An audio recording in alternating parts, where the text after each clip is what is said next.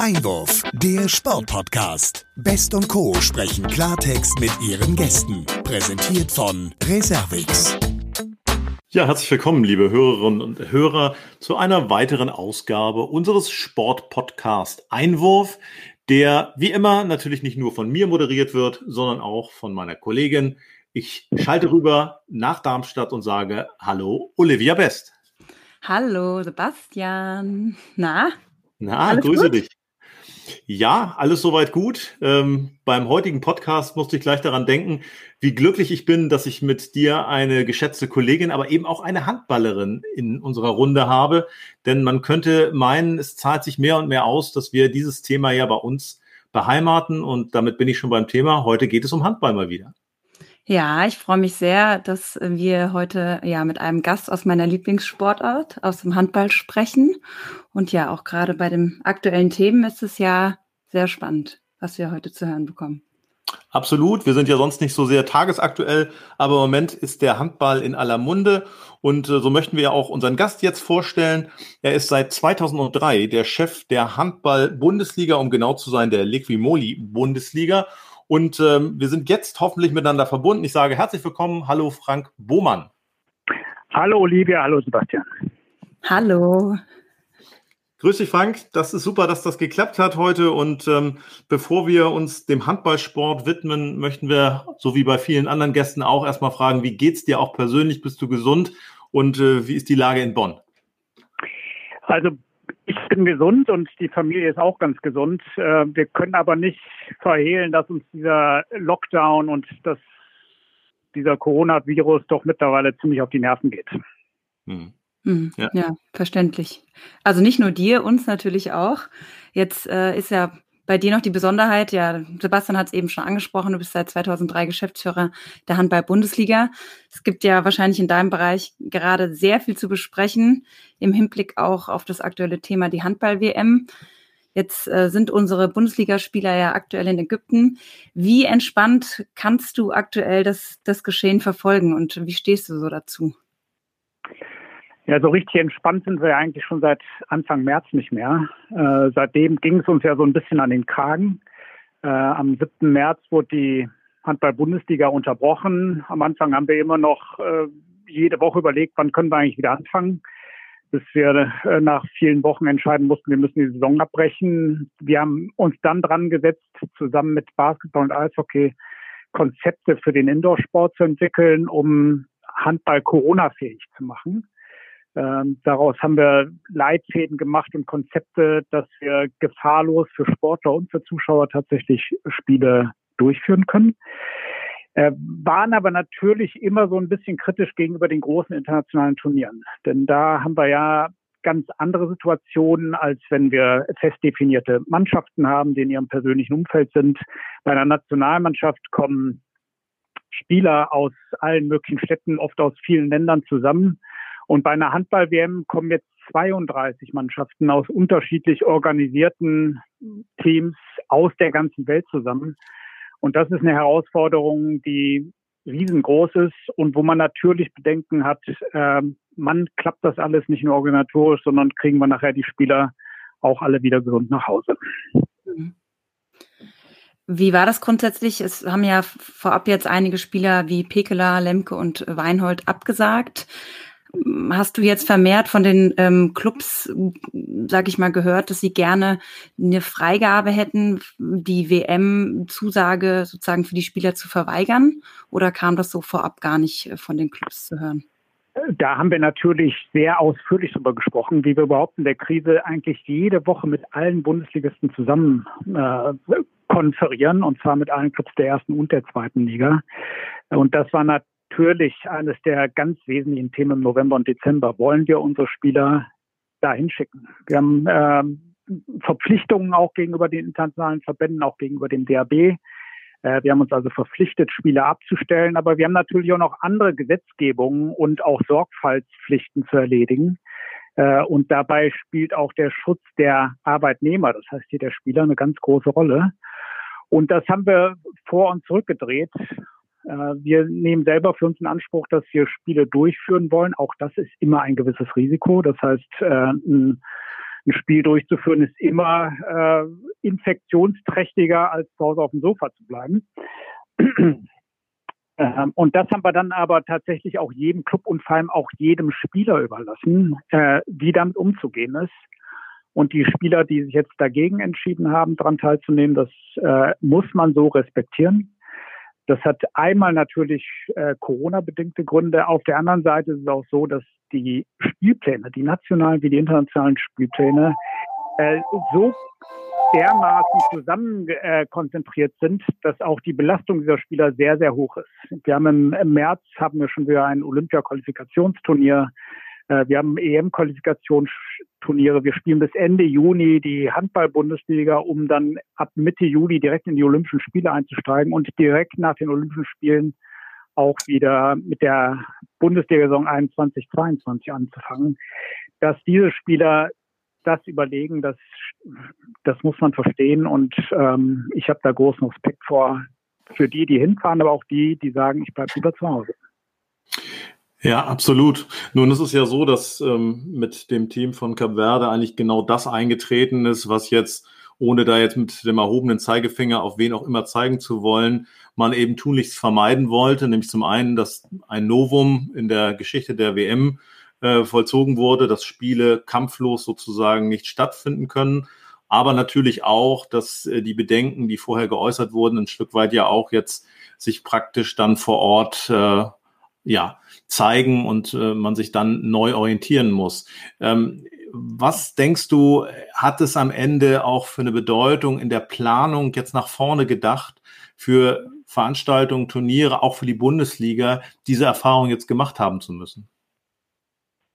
Also die Erfahrung, die jetzt äh, die WM-Veranstalter mit Cap Verden gemacht haben, die haben wir natürlich vor der Bundesliga auch schon gemacht. Das heißt, wenn wir eine unklare Infektionslage hatten, Spieler haben sich infiziert und es war nicht ganz eindeutig, wie der Kontakt zu dem Rest der Mannschaft gewesen ist, dann geht die gesamte Mannschaft in Quarantäne. Ja, und das hatte mich hier schon verwundert, nachdem man Infektionen festgestellt hat, äh, dass man die Mannschaft so mir nicht, die nicht einfach im Turnier gelassen hat, äh, aus meiner Sicht ist das die einzige äh, Möglichkeit, tatsächlich hier auf den auf den Verzicht des Staatsrechts zu pochen. Jetzt hat es Kap Verden, so wie es der Presse zu entnehmen ist, freiwillig gemacht.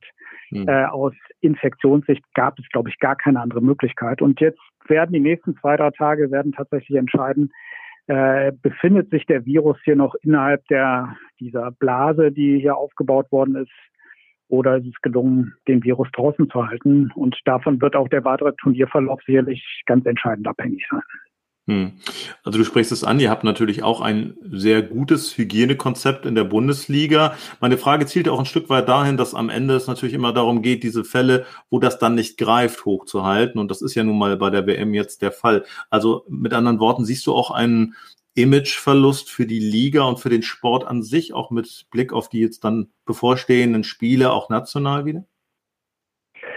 Äh, nein, nein, das sehe ich nicht. Also der, der Virus selber, der kann keinen Imageverlust für irgendeine Sportart bedeuten.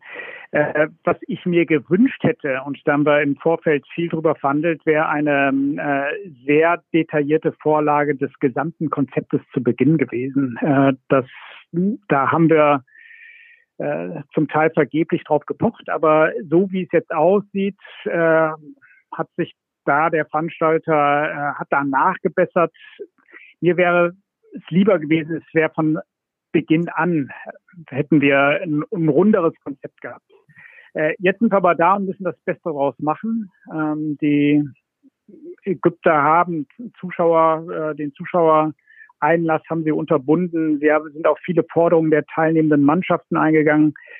Ähm, ich, wie gesagt, hätte mir gewünscht, das wäre alles etwas früher der Fall gewesen. Da hätte man sehr viel sorgfältiger planen können. Äh, auch die nachrückenden Mannschaften, die bedeuten natürlich immer ein Risiko. Es wird immer mit der NBA oder auch mit der HBL oder mit der DFL verglichen. Mhm. Äh, was hier in den Konzepten anders war, war, dass wir sehr viel länger und sehr viel ausgiebiger die Teams, die nachher in, in, in dem Wettbewerb drin waren, vorbereitet haben. Ja, mhm. wir haben hier Inkubationszeiten, die bei knappen Anreisen gar nicht einzuhalten sind. Das heißt, man wird jetzt tatsächlich feststellen, in den nächsten Tagen hat noch irgendwer was mit reingetragen oder nicht. Und davon wird es dann tatsächlich abhängen. Mhm. Ja. Wenn wir jetzt mal so ein bisschen nach vorne schauen, auch ähm, jetzt mal davon ausgehen, dass jetzt alles gut verläuft, wie ist dann die weitere Planung? Die Spieler kommen dann wieder aus Ägypten zurück. Besteht dann erstmal ein Austausch zwischen den Clubs, ob tatsächlich der reguläre Spielplan und die Termine so eingehalten werden können? Äh, wir haben mit den Clubs vereinbart, dass äh, wir zehn Tage später wieder anfangen zu spielen äh, nach der Handball-Weltmeisterschaft. Ausnahme sind die Teams, die Spieler stellen, die im Halbfinale stehen. Die haben das Recht, den ersten Spieltag im Prinzip zu verschieben, äh, um hier noch eine weitere Schonung und auch eine weitere Testung durchzuführen, damit wir sicher sind, äh, dass wir diese Spieler nicht äh, infiziert bei uns in den Wettbewerb reinlassen. Das heißt, jeder Spieler hat mindestens zehn Tage Pause, äh, bevor es wieder in der Bundesliga losgeht. Äh, dann fangen wir aber auch tatsächlich wieder an, und äh, dann müssen die Spieler wieder für ihre Clubs bereitstehen. Hm. Du sprichst das an, das Thema Testing. Nun ist es so, dass ja immer mehr auch gerade vor dem Hintergrund der ähm, Ausbreitung von Infektionen das Thema Testing auch in der breiten Öffentlichkeit diskutiert wird. Ähm, da gibt es zum einen die PCR-Tests, die ja auch für die Spieler im Prinzip die Relevanz haben, um sicher zu sein, dass man dann auch einigermaßen sicher sein kann im Training, aber insbesondere auch im Spiel. Ähm, welche Rolle spielen Schnelltests auch für euch als HBL? Äh, Schnelltests wurden bei uns angesetzt an den Spielen um Weihnachten drumherum. Das hatte den ganz einfachen Grund, dass wir über Weihnachten nicht die notwendigen Laborkapazitäten hatten, ähm, die, die unsere Vorgaben gewährleisten konnten. Mhm. Äh, für Schnelltests kommen bei uns auch nur PCR-Schnelltests in Frage. Äh, es gibt hier zwei verschiedene Qualitäten, den Antigen-Schnelltest und ja. den PCR-Schnelltest. Äh, vereinfachen gesagt, der Antigen-Schnelltest, der stellt erst fest, dass jemand infiziert ist, wenn er auch schon ansteckend ist. Äh, der PCR-Test äh, stellt schon eine Infektion fest in einem sehr frühen Stadium äh, wo nach jetzigem medizinischen Kenntnisstand eine, äh, Infekt, eine, eine weiterreichende Infektion noch nicht äh, möglich ist. Von daher äh, haben wir PCR-Tests vorgeschrieben und das auch bei Schnelltests. Die werden sich weiterentwickeln und werden in den nächsten Wochen, Monaten vielleicht auch ein Standard dann in der Liga und in, auch in anderen Sportarten werden. Hm. Bist du jetzt auch ganz persönlich eher Freund auch von einer Anwendung, ich sag mal, im privaten Umfeld oder gibt es aus deiner Sicht da irgendetwas, was dagegen spricht? Wo wird ja im Moment auch diskutiert. Also man stelle sich vor, Zuschauer können sich eines Tages selber testen, um dann abends zum Handballspiel zu gehen. Ähm, ja, also die Schnelltests können in, in, vielen Bereichen sicherlich sehr sinnvoll eingesetzt werden. Äh, da, wo ich derzeit auch noch in der Gesellschaft Defizite sehe, das heißt viele Stellen, wo die hochsensibel sind, wie Altenheime, aber auch wie Schulen und Kitas, da können Schnelltests sicherlich äh, sehr gut angewendet werden, um da tatsächlich Multiplikationen zu vermeiden. Ob das bei Zuschauerveranstaltungen tatsächlich der Fall ist, das, ähm, das sehe ich eher nicht so. Äh, mhm. Hier bauen wir eigentlich mittelfristig darauf, dass die ähm, Impfung uns dazu führt, dass wir wieder ähm, auch ernsthaft Publikum in die Hallen und in die Arenen lassen können. Ähm, da glaube ich aber erst, dass das zur kommenden Saison tatsächlich im größeren Maßstab der Fall ist. Testing von Zuschauern glaube ich nicht, dass das das Maß der Dinge ist, äh, mhm. was in dieser Saison noch flächendeckend eingesetzt wird. Du hast das Thema Impfung ja jetzt gerade eben schon angesprochen, da würde ich gerne nochmal drauf eingehen. Ist ja, würde ich sagen, so das meist diskutierte Thema aktuell. In Bezug vielleicht auch auf den Sport wird ja gerade diskutiert, ob Profisportler, ja insbesondere auch in Bezug auf Olympia, eventuell bevorzugt geimpft werden sollten. Wie stehst du dazu? Da haben wir eine sehr, sehr klare Meinung zu. Ähm, genau wie mit dem Testing, wo wir immer gesagt haben, wenn unsere Testkapazitäten in irgendeiner Form, das, äh, das Testen von medizinischem Personal und anderen Einrichtungen, die das Testing dringender brauchen als der Profisport, mhm. irgendwie behindern, äh, dann stellen wir das ein, dann stellen wir auch unseren Spielbetrieb ein. Äh, das war zum Glück bislang nicht der Fall. Und ganz genauso ist das mit dem Impfen. Äh, da sehe ich keine extra Rolle für den Profi- und Spitzensport. Äh, das Testing bei den Spitzensportlern ist dann, wenn sie an der Reihe sind und nicht früher. Äh, ich glaube, da sind wir der Gesellschaft schuldig, dass zuerst die wirklich Bedürftigen und auch die Berufe geimpft werden, die hier im Brennpunkt der Pandemie stehen. Ja, in dem Zusammenhang habt ihr euch ja auch klar positioniert zusammen mit der DFL. Also es ist ja auch bemerkenswert, dass da an der Stelle die Sportverbände sich dann auch gemeinsam abstimmen, ähm, um eine einen gemeinsamen Standpunkt sozusagen zu vertreten, der dann ja nochmal vielleicht neu hinterfragt wird, wenn es um die Frage geht, äh, mit Blick auf Olympia, müssen denn die Sportler geimpft sein, um solch eine Veranstaltung überhaupt durchführen zu können? Ähm, wir haben in einer unserer letzten Folgen mit äh, dem Präsidenten des Deutschen Behindertensportbundes gesprochen, dem Herrn Beucher, der ganz klar sagte, das wird nur stattfinden können, wenn die Sportler geimpft sind. Wie siehst du das? Äh, bei den Paralympics, da kann ich das nicht so ganz richtig beurteilen. Ähm, ich glaube, dass die Olympischen Spiele, die finden ja auch da im Hochsommer statt. Da wird das Klima der äh, Virusbekämpfung in die Karten spielen. Ich glaube, dass eine Durchführung von Olympischen Spielen auch ohne Impfung möglich wäre, bei entsprechenden Hygienekonzepten.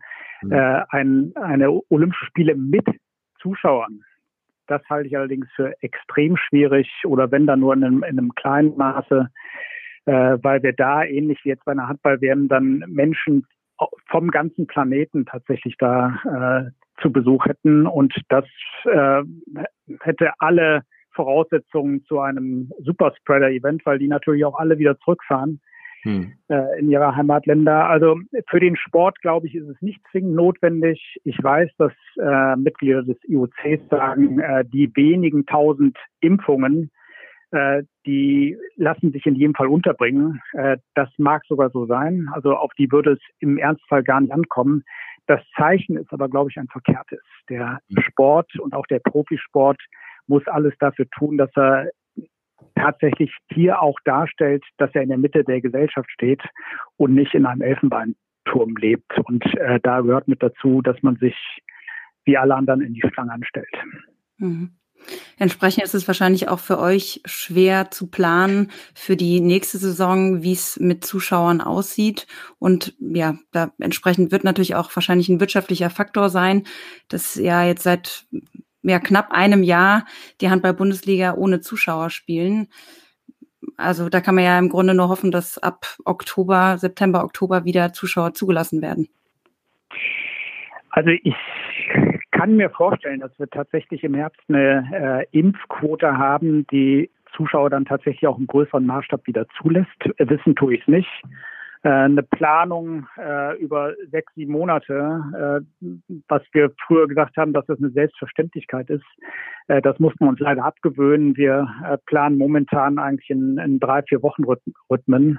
Mhm. Immer wenn sich die Ministerpräsidenten treffen und wieder neue Maßnahmen ähm, beschließen, dann sitzen wir so ein bisschen wie, ähm, wie die, wie, wie sagt man, wie die äh, Maus vor der Katze. Mhm. Mir fällt gerade das richtige Sprichwort ein. Ja, genau, das Häschen vor der Schlange.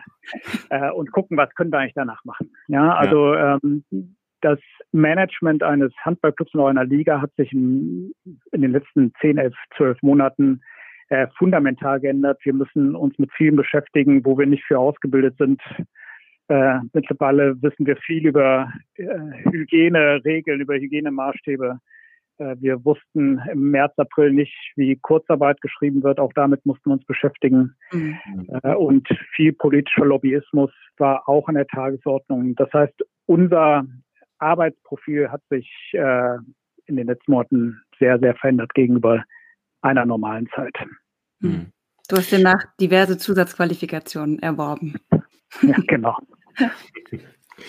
Schauen wir vielleicht auch nochmal auf den Status quo, auch gerade mit Blick auf ähm, die Wirtschaftlichkeit.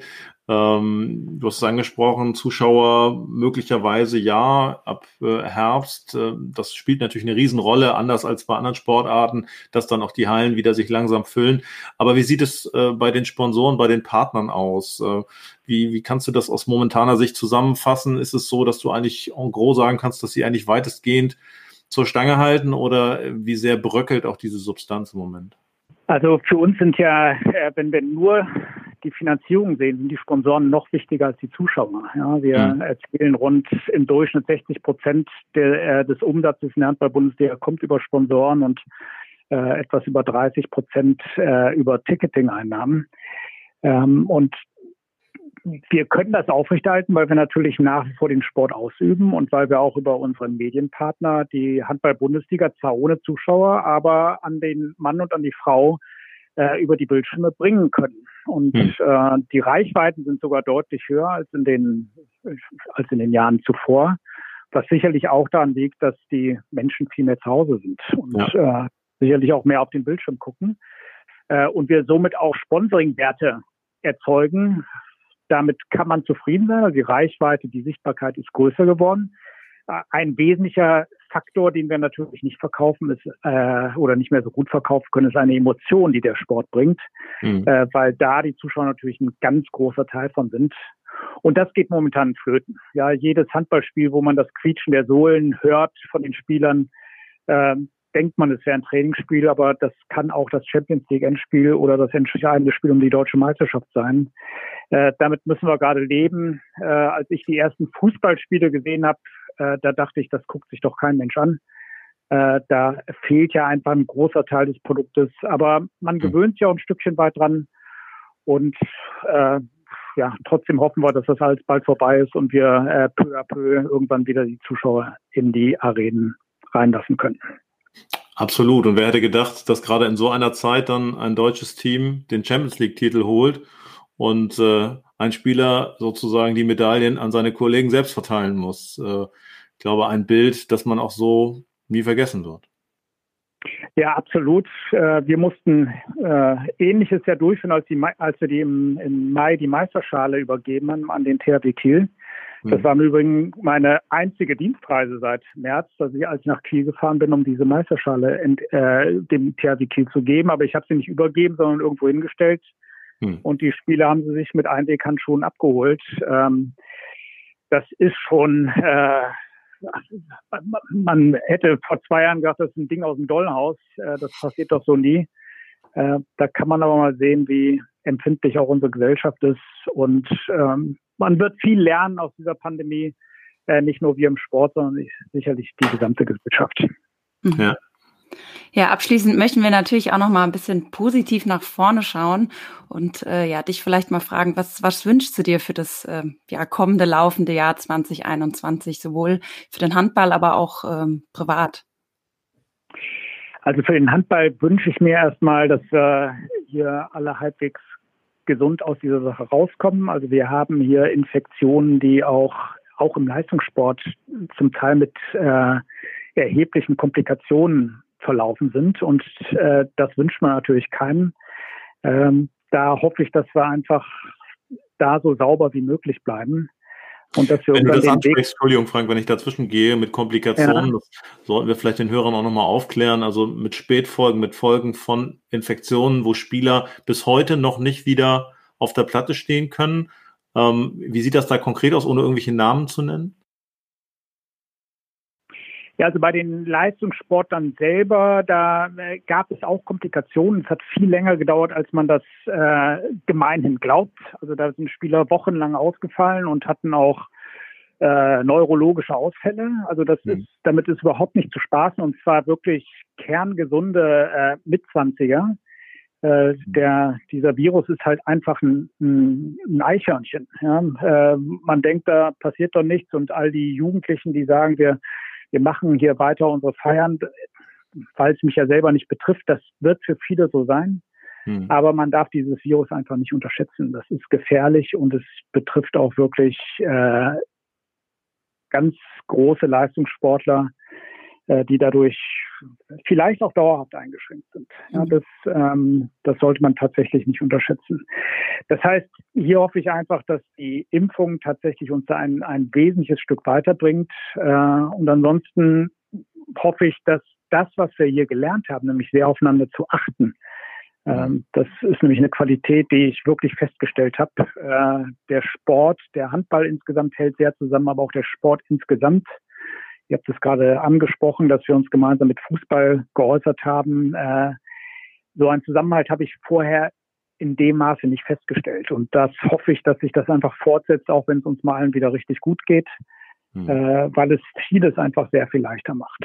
Ähm, und für mich persönlich, äh, ich habe wirklich keinen Bock mehr, abends mich einfach wieder nur aufs Sofa zu setzen, sondern ich will auch wieder rausgehen und Menschen treffen und auch mal jemanden in den Arm nehmen, äh, auf eine Party gehen und äh, auch mal versehentlich aus einer Flasche mit jemandem gemeinsam zu trinken, ohne zu denken, was denn jetzt passiert. Ja. Äh, man wird man wird ja so ein bisschen paranoid. Ja, mhm. früher hat man Menschen mit Maske angeguckt, sagen, was sind das denn für komische Leute? Heute guckt man die Leute ohne Maske an, sagen, was ist denn mit denen los? Ja. Äh, da hoffe ich einfach, dass das sich irgendwann wieder normalisiert und dass man da wieder ein gesund miteinander interagieren kann. Absolut. Das hoffen wir natürlich mit dir und äh, Abschließend möchte ich noch eine Frage stellen, weil ähm, viele das vielleicht gar nicht wissen von unseren Hörerinnen und Hörern. Du warst mal Hockeyspieler, richtig? Äh, ja, genau. Also ich habe, bis ich, äh, bis ich irgendwann mal ernsthaft angefangen habe zu arbeiten, habe ich Hockey auch in der Bundesliga gespielt. Äh, das war Leistungssport, aber mit dem Profisport von heute überhaupt nicht zu vergleichen. Ja, das mhm. ging bis irgendwann bis Mitte der 90er Jahre. Äh, das äh, war für mich ein erleichternd auch für meinen Job jetzt, weil ich verstehe, was Leistungssport ist, auch wenn ich mich im Handball, als ich angefangen habe, eigentlich gar nicht auskannte. Aber zu wissen, wie ein Leistungssportler tickt, das hat äh, mir schon bei der Bewältigung meines Jobs auch geholfen. Ja, und du schaust wahrscheinlich ab und zu auch nochmal rüber über den Zaun, was die Hockeyjungs so machen. Gibt es da noch Kontakte? Ja, da gibt es noch Kontakte und ich verfolge das auch äh, weiterhin. Äh, mein Sohn hat noch sehr lange gespielt, der kann jetzt studienbedingt das leider nicht fortsetzen. Der studiert in Österreich, wo Hockey nicht so eine große Rolle spielt.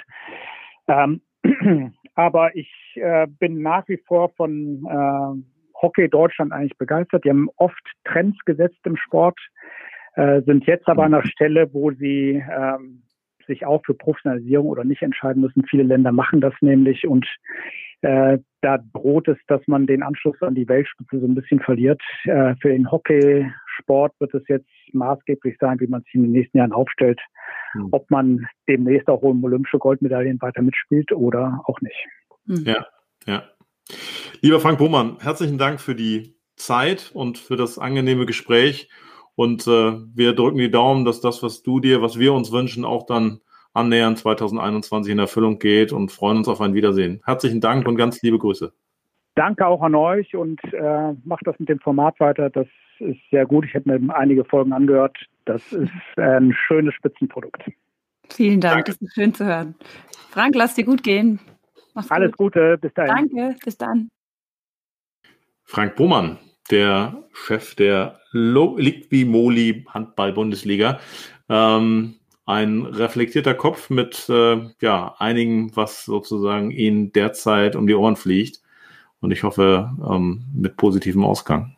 Ja, absolut. Also sehr sympathisch und man hat das Gefühl, ja, er hat die ganze Sache im Griff und wird das Beste aus der Situation machen. Ja, ja, das kann man dem Handball an der Stelle insgesamt ja nur wünschen, der ja manchmal so ein bisschen im Schatten des großen Bruders Fußball steht. Aber äh, wenn man das so verfolgt, glaube ich, ist da von dem Schatten ein bisschen was schon kleiner geworden und das ist auch gut so. Ja, bleibt nur zu hoffen, dass ähm, ja die Handball-WM jetzt auch so weiterläuft und ja doch einige Millionen das dann auch verfolgen. Ne? Ich sitze ja selbst äh, immer um 18 Uhr abends vorm Fernseher und äh, freue mich, dass, wo ich die Sportart selbst nicht ausüben kann, zumindest im, im Fernsehen sehen zu können. Ja, da wünsche ich dir natürlich auch alles Gute, dass das bald wieder der Fall sein kann und du als Kreisläuferin sozusagen abgeschwitzt zum nächsten Sportpodcast ans Mikro kommst. Die Vorstellung ist zwar weniger traumhaft, aber ja, danke. okay. Gut, dann lass dir gut gehen und äh, ich freue mich auf die nächste Folge mit dir. Genau, bis bald. Tschüss, Olivia. Bis dann. Ciao. Ciao.